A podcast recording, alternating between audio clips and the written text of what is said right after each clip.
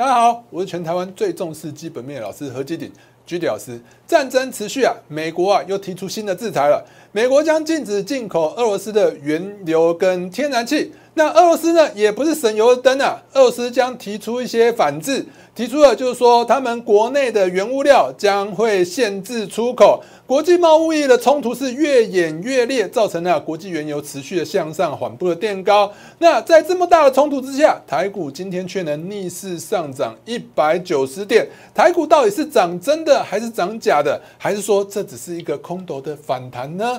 好，其实啊，我一直跟大家讲啊，行情不好啊，也是有股票可以可以买的。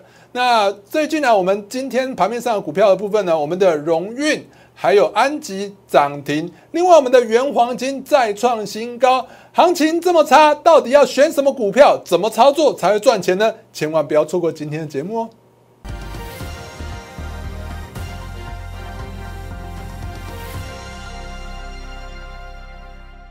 各位亲爱的观众朋友们，大家好，欢迎收看今天的股市航海王。在开始之前呢，一样先给大家看一下我给大家的盘前资讯。来，盘前资讯的部分啊，我早上都会写一些很重要的一些盘势。我早上跟大家讲啊，全球股市表现不佳。台股啊，难免会受到拖累更迭啊，但指数啊，应该是在低档震荡的几率比较高啦。那还有少数的个股还是会有表现的机会啊。所以即使我最近跟大家讲说，哎，可能行情可能会比较有点问题啊，但是我还是跟大家讲，也不用太恐慌啊，因为啦，行情不好还是有股票会涨的嘛。就好像我们今天荣运是不是涨停？那我一直每天早上都会给大家这些讯息，都非常的重要。前面呢，我有写很多我的分析内容，最后都会有一个箭头跟大家讲结论。另外呢，诶，我们也会跟大家就是画图嘛。早上有画图的真的没几个老师，你看一下道琼指数是不是趋势向下向下跌？那我早上是不是跟大家讲说，诶，也不用太恐慌啊，台股难免会受到拖累，但是呢，指数会在低档震荡的几率比较高嘛。那为什么呢？因为布兰特原油我也帮大家画一些重要的国际指数，所以我早上给大家讯息真的非常重要。还没加入我相关媒体频道的朋友们，现在就加入啊！打开你的手机相机，扫描这两个 QR code，就可以分别加入我的 Line 跟 Telegram 的群组。如果你想用关键字的方式搜寻，请你打小鼠 GD 一七八八，小鼠 GD 一七八八贴滚的部分直接打 GD 一七八八就好了。最近啊，诈骗有比较多哦，最近诈骗比较多，我就有发现到哦。我们你看一下这个有没有？这个什么合基顶标股分享，这个不是我啊。有没有这个做的还蛮精美的？不知道谁画的，但这个真的不是我，所以大家一定要打对，好不好？加入赖小鼠 GD 一七八八。另外赖的部分呢？诶，我们最近啊，因为原物料持续的上涨，你会发现原物料相关的 ETF 表现都真的非常好。所以呢，你现在加入我们的官方赖，就是直接打小鼠 GD 一七八八，加入我们的官方赖之后呢，跟我直接打。我要原物料，我就会传什么原物料，我帮大家整理的盘面上有哪一些原物料相关的 ETF 可以买，你就可以从这些 ETF 当中找到你想要买的。比如说，哎，你想要买原油，你觉得原油会涨啊？你就从那表格里头找到原油，你就可以进进场去做操作嘛？有没有很简单？好，那当然呢，我们的 YouTube 还有脸书的频道呢，也千万不要忘记做订阅哦。打开你的手机相机，扫描这两个 QR code，就可以分别加入我们的 YouTube 还有脸书的频道。喜欢我们的频道，记得要按赞、订阅、加分享哦。好，来，现在的行情呢，是不是一直在往下跌？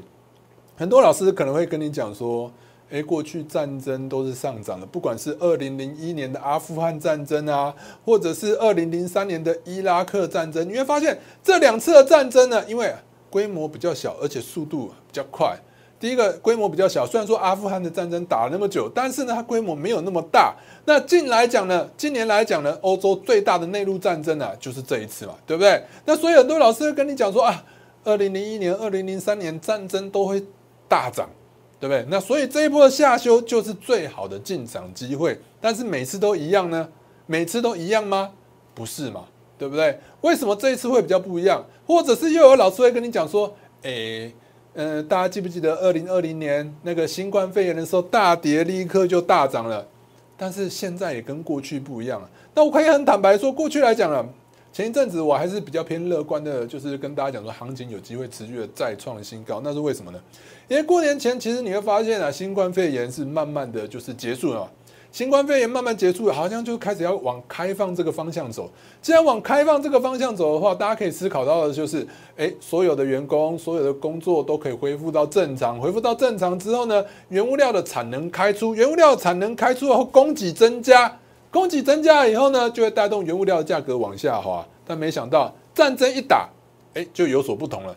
刚开始的时候呢，大家会没有想到这一场会发生这个战争，因为没有人能猜透到普丁到底会想做什么事情嘛。没有人能猜得到。好，真的打下去的时候呢，刚开始呢，市场你会发现，刚开始战争的时候，股票跌下来就马上涨起来了。为什么？因为大家觉得这一场战争会很快结束，结果没想到打到今天还没结束，对不对？那这个乌克兰跟俄罗斯呢，刚好这两个国家都是什么重要的原物料供给国，那造成的影响就很大。大家可以看到最近的，不管是原油啊。天然气啊，黄豆、玉米、小麦，全部都上涨，对不对？所以原物料持续上涨的情况下，股票为什么会向下跌？因为股票为什么会涨？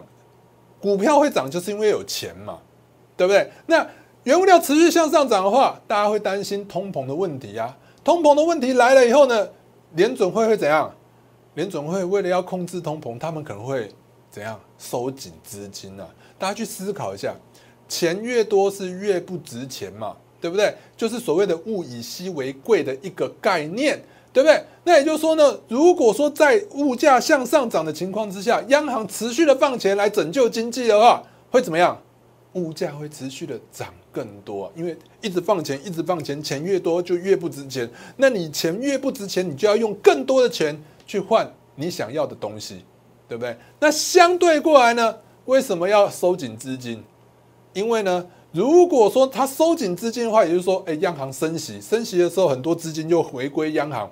那这个时候呢，哎，你会发现，什么？回归央行了以后，市场资金是不是减少？市场资金减少了以后，哎，那你会发现，物以稀为贵。那反过来说，东西越越少就越值钱嘛。那钱越少，是不是就越值钱？那钱越少，钱变值钱了以后，你是不是可以用比较少的钱？去换原物料，去换你想要的东西，所以经济的原理就是这个样子。所以最近呢，你会发现有没有？因为大家担心原物料持续上升，所以呢，哎，就就干嘛？就开始要升息，要升息，大家就赶快杀股票啊，对不对？那最最坏的状况就是这样子。好，那其实啊，在这样的状况之下，其实啊，我们如果要从技术面来讲啊，这是比较长期的方向。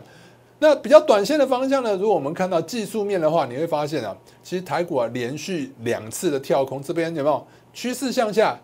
一波比一波更低。那趋势向下这边跳空呢？哎，星期一这一根大根是有绝对的一个攻击力道。跳空下来之后呢，本来想说，哎，如果说它短线上要止稳，我那天跟大家讲，那一定要在短线上向上突破这个跳空的缺口。但没想到隔一天它又跳空向下，又出现一个跳空缺口。短线上来讲呢？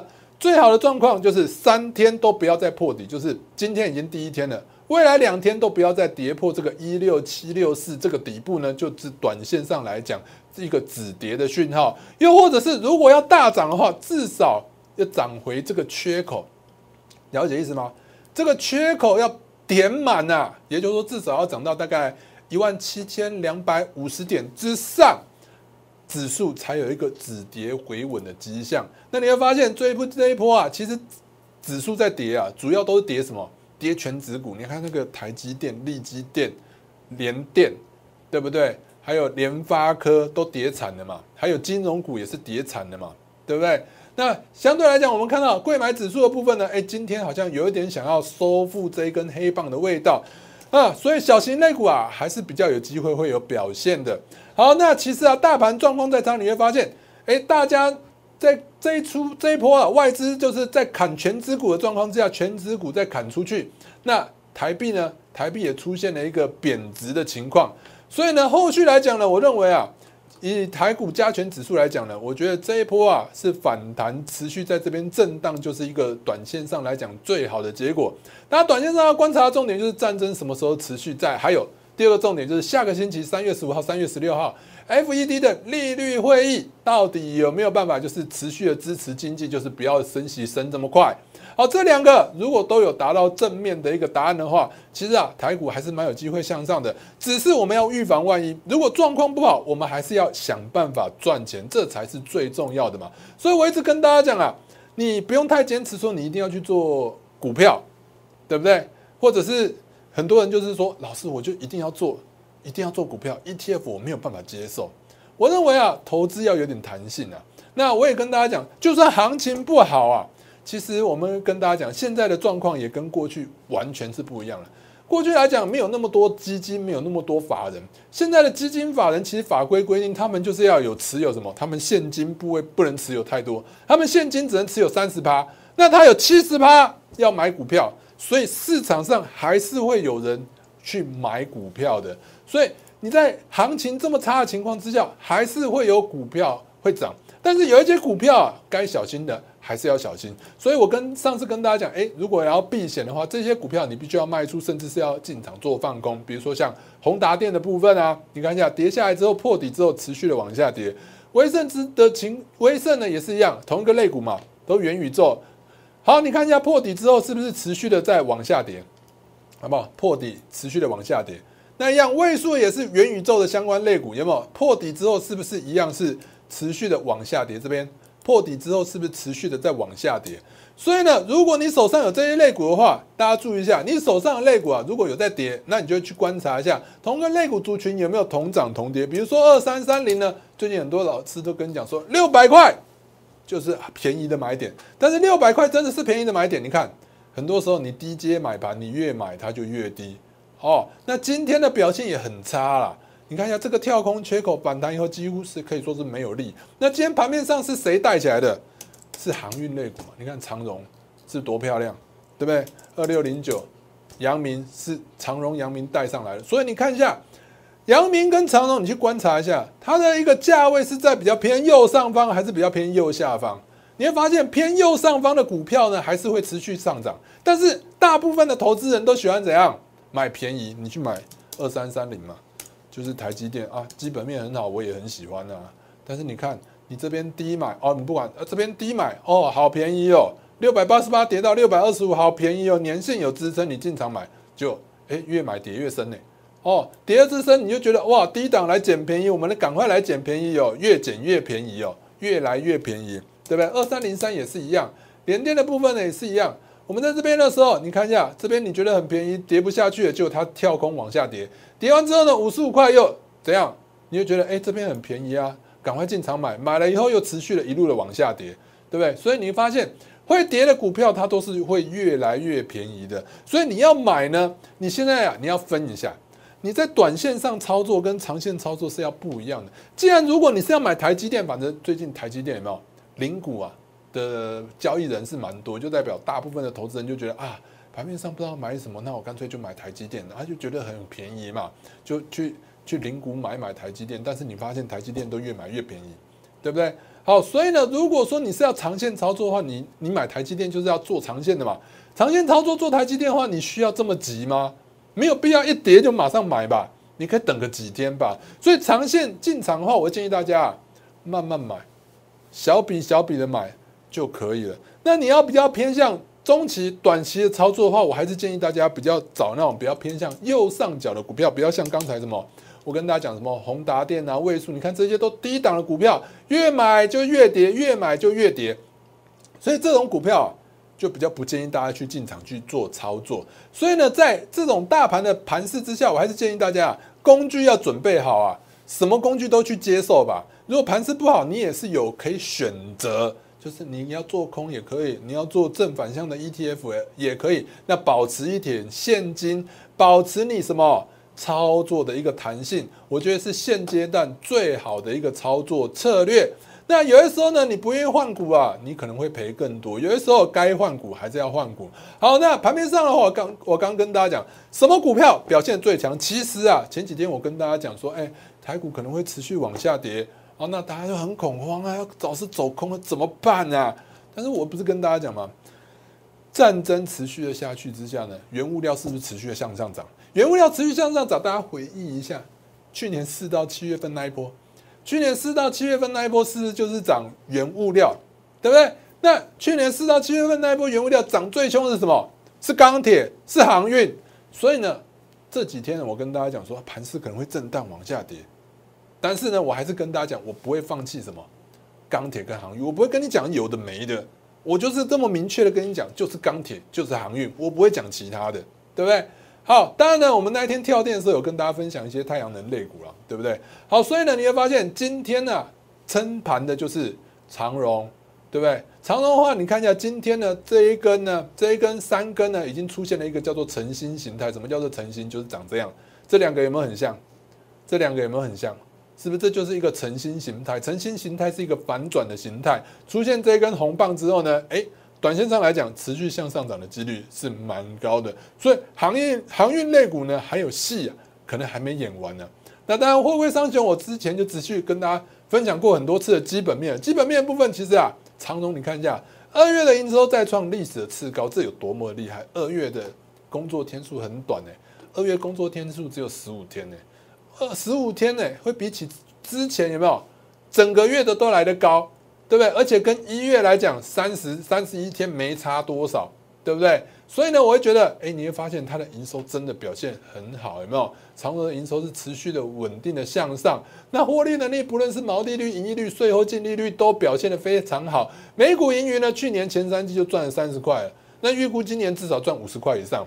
那这也就是为什么最近航运类股表现这么好。那盘面上电子类股为什么表现的这么差？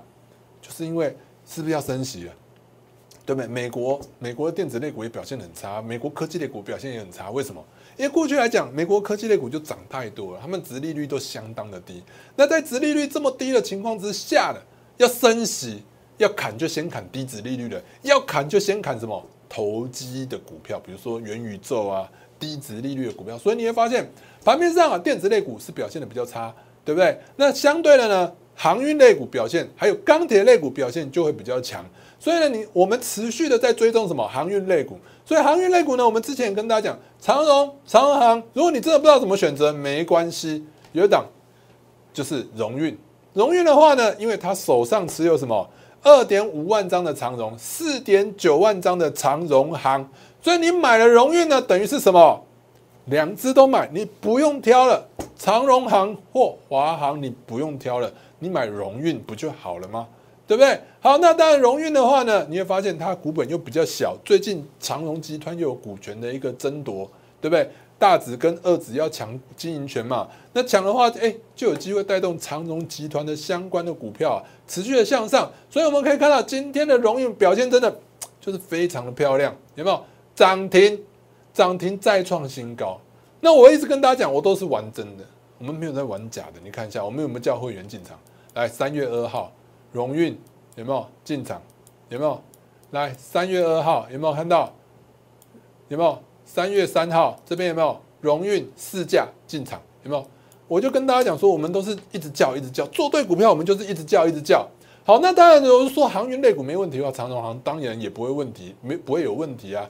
那在那个钢铁类股的部分呢？钢铁类股我之前有跟大家讲，钢铁类股的部分呢，你要看就看精神指标什么中钢。中钢只要这个跳空缺口没有被跌破，钢铁类股都趋势还是向上的，你就不用太担心了。好，既然中钢这个缺口没有被跌破，我之前跟大家讲，你既然要做短线操作，你要找什么相对抗跌的股票，要找强势的股票，你不用去找中钢，因为中钢不会帮你每天涨停板涨不停，它不会，所以你会去挑，你可以去挑一些钢铁类股比较小型一点点的股票。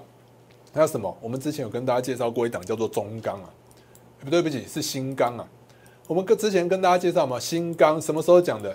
你看一下啊，二月二十五号，二月二十五号就跟大家讲新钢了，有没有看到？二月二十五号，你可以去看二月二十五号的影片了。你看二月二十五号到今天涨了多少了？二月二十五号是在这边，对不对？你看一路向上涨，一路向上涨，从二十五块涨到什么？三十。三点六五块，这不就是你要的吗？涨这么大一段，对不对？涨这么大一段，对不对？你看盘势是怎么样？盘势是长什么样子？我们可以看一下，盘势大盘是长怎样？大盘是持续的向下，大盘是持续的向下，哎，大盘持续的向下，哎，我们还能找到一档股票持续的向上的，又或者是你看一下新钢，还有什么那个荣运也是一样嘛，有没有涨停板，对不对？涨停板啊，我们有没有大盘？大盘是向上还是向下？大盘是持续的向下，我们的什么荣运还是持续的向上涨？有没有叫会员买进？有啊，对不对？三月二号、三月三号，对不对？而且我还跟大家讲说么？基本上什么？你看一下我写的，基本上，基本上，基本上投资长荣、投资荣运啊，跟长荣是一样的，有没有？可是荣运的股本啊比较小，比较容易容易拉抬。如果错过长荣的，赶快买荣运吧，对不对？有没有看到？我都写的非常仔细，非常的清楚。好，那盘面上呢，其实啊，还是钢铁跟航运是比较强一点的。那当然了，我之前有跟大家介绍过，就是说在停电那个时候，我跟大家介绍就是太阳能相关的类股，因为停电啊，大家就觉得台湾是不是缺电啊？所以我就帮大家分析一下太阳能类股。其实，其实说真的，停电大家会想到不只是太阳能类股，还会想到什么？风力发电嘛。对不对？其实台湾的风力发电来讲，有上尾跟永冠呐。那其实台湾的风力发电来讲呢，其实技术啊都在国外，所以台湾的太阳能类股啊，技术能力比较强。所以你会发现，风力发电相关的股票都涨不太起来。那要做呢，我建议大家就去找什么太阳能发电。那太阳能发电来讲呢，最主要的几家公司，你可以看到就是什么。安吉啊、元金啊、联合再生，那以安吉、元金跟联合再生这三档比较起来的话，我会跟大家讲说，我会比较欣赏安吉。为什么？你看一下这么多年来啊，这是单季嘛？你看一下安吉的 EPS 就是每股盈余啊，它都能维持在正面，也就是说保持都赚钱。那你看一下元金跟联合再生或者是其他太阳能相关的类股，你会发现啊，很多太阳能类股都是赔钱的。好不好？很多太阳能类股都是赔钱的，只有安吉是每年稳定的赚钱、稳定的配息，只有安吉，only 安吉，只有安吉，对不对？好，所以呢，你会发现，其实我最推荐的还是安吉。所以我们在什么三月三号有没有看到？三月三号我们也跟大家讲安吉嘛，对，这边上涨，我觉得这大家要注意一下这档股票，对不对？所以呢，你会发现今天的安吉是不是又涨停了？对不对？我们那天跟大家介绍，今天是不是就涨停？你看一下大盘是涨怎么样？大盘是向下跌，大盘向下跌，大盘向下跌，安吉还能涨停？这不就是挑股最大的？就是你要怎么挑股？这不就是证明给你看吗？怎么样挑股你才会赚钱嘛？就是要这样挑嘛，好不好？那最近来讲呢，我是跟大家讲说，你在盘面上操作，你要操作原物料相关的类股。但有些时候，大家如果说去年四到七月份有在操作原物料相关的类股的话，大家可能会想到有一点吊诡的地方，就是，哎，有的时候我明明看准纸浆价格向上涨，但是造纸类股它不涨就是不涨；我明明看准油价会向上涨，塑化类股它不涨就是不会涨；我明明看准了水泥上涨，水泥也是如如如如如同你的预期持续的向上涨。但是呢，水泥的肋骨它不涨就是不会涨，那怎么办？其实我觉得大家也不用那么坚持，我就一直跟大家讲，操作要保持一定的弹性。所以呢，在这种情况之下呢，我建议大家可以去操，直接去操作，就是相关的，就是原物料相关的 ETF。比如说，我们之前跟大家介绍，你看油价上涨，你不用去操作塑化，你直接买什么？接口原油零零七五 L。就好了，对不不就没事吗？它不会涨吗？它不会大飙吗？它大飙哎！你看一下，在二月底的时候，它只有多少？十七块左右。现在有多少？二十八块，涨幅超过五十趴了。你还说它不会飘？这样都已经大涨超过三十趴了，对不对？你还你还看不起它？你还不愿意接受它？你还不愿意接纳它？那买卖的方式也跟什么？也跟操作个股一样嘛，就是二十二十八点七四块。二十八点七四块，就是你去乘一千个单位，就是你买一张的价格啊，就这么简单嘛，也没有那么难嘛，就好像买零零五零一样嘛。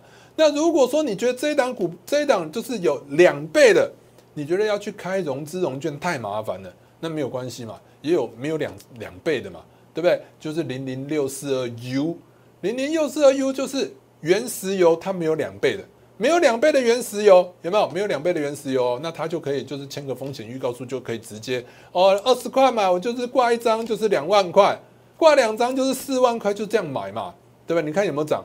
也是是持续的一路的向上涨，对不对？哦，所以呢，另外还有什么原物料相关类股？大家都知道战争，你会想到什么？黄金嘛。虽然我想想，真的战争，我背一个黄金会不会也太累了？我觉得我背食物、背水可能会比较实在。但是 大家都认同，就是应该会认同吧？就是说战争的情况之下，你应该想要买黄金吧？这过去大家都不是这样想的吗？所以呢，如果你也认同这样的状况之下，战争黄金它就是会涨。你要去找盘面上有什么黄金的概念股，那你干脆直接买黄金好了啦。对不对？原黄金正二零零七零八 L 是不是也持续的大涨？你看一下三月七号帮大家介绍的，三月七号帮大家介绍，哎，三月七号到这边，哎，你觉得很高？我一直跟大家强调，你觉得高，它会更高；你觉得低，你觉得便宜，它会更便宜哦。你想要买便宜还是买低的？有时候很多老师给一个观念，我这我真的搞不懂。有些老师会说，我要带你买股票就是要低低的买。低低的买，你会发现越买越低啊，很多时候都是这样。那反而你买相对高的、相对抗跌的，哎，你看买了以后，它带你走高；买了以后，它带你走高，对不对？所以你要找盘面上你要找相对抗跌的股票。好，一样，原黄金是两倍的，它有一些资格的限制。如果你不想要去开融这种券，没关系嘛，也是有什么，也是有，就是没有两倍的。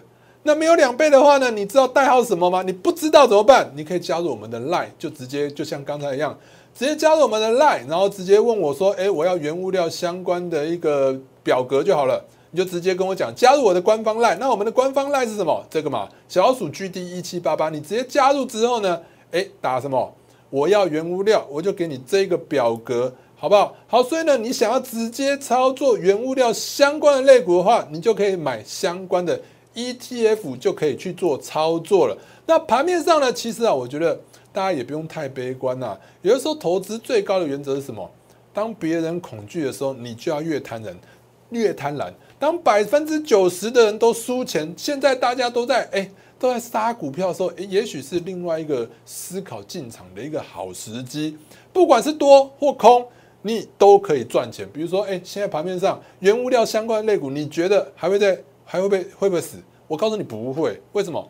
因为战争看起来还没有一个就是要结束的一个味道嘛。因为普京不能输嘛，那乌克兰也不能输嘛，大家都不能输的情况之下，就还找不到一个台阶下，双方都找不到台阶下的情况之下，战争依然会继续，战争会继续，通膨就会持续上涨，通膨持续上涨的话。钢铁、航运，乃至于什么一些相关的 ETF 都值得大家持续的进场。如果你不知道怎么操作，可以直接加我们的团队，一起来操作一些原物料相关的类股。如果想要跟我们一起操作，可以直接透过下面的电话或透过旁边的 LINE 来直接跟我们联系。今天节目到这边，我们祝大家操作顺利，我们明天见。立即拨打我们的专线零八零零六六八零八五。零八零零六六八零八五摩尔证券投顾陈彦荣分析师，本公司经主管机关核准之营业执照字号为一一零金管投顾新字第零二六号。新贵股票登录条件较上市贵股票宽松，且无每日涨跌幅限制。投资人应审慎评估是否适合投资。本公司与所推介分析之个别有价证券无不当之财务利益关系。本节目资料仅供参考，投资人应独立判断、审慎评估并自负投资风险。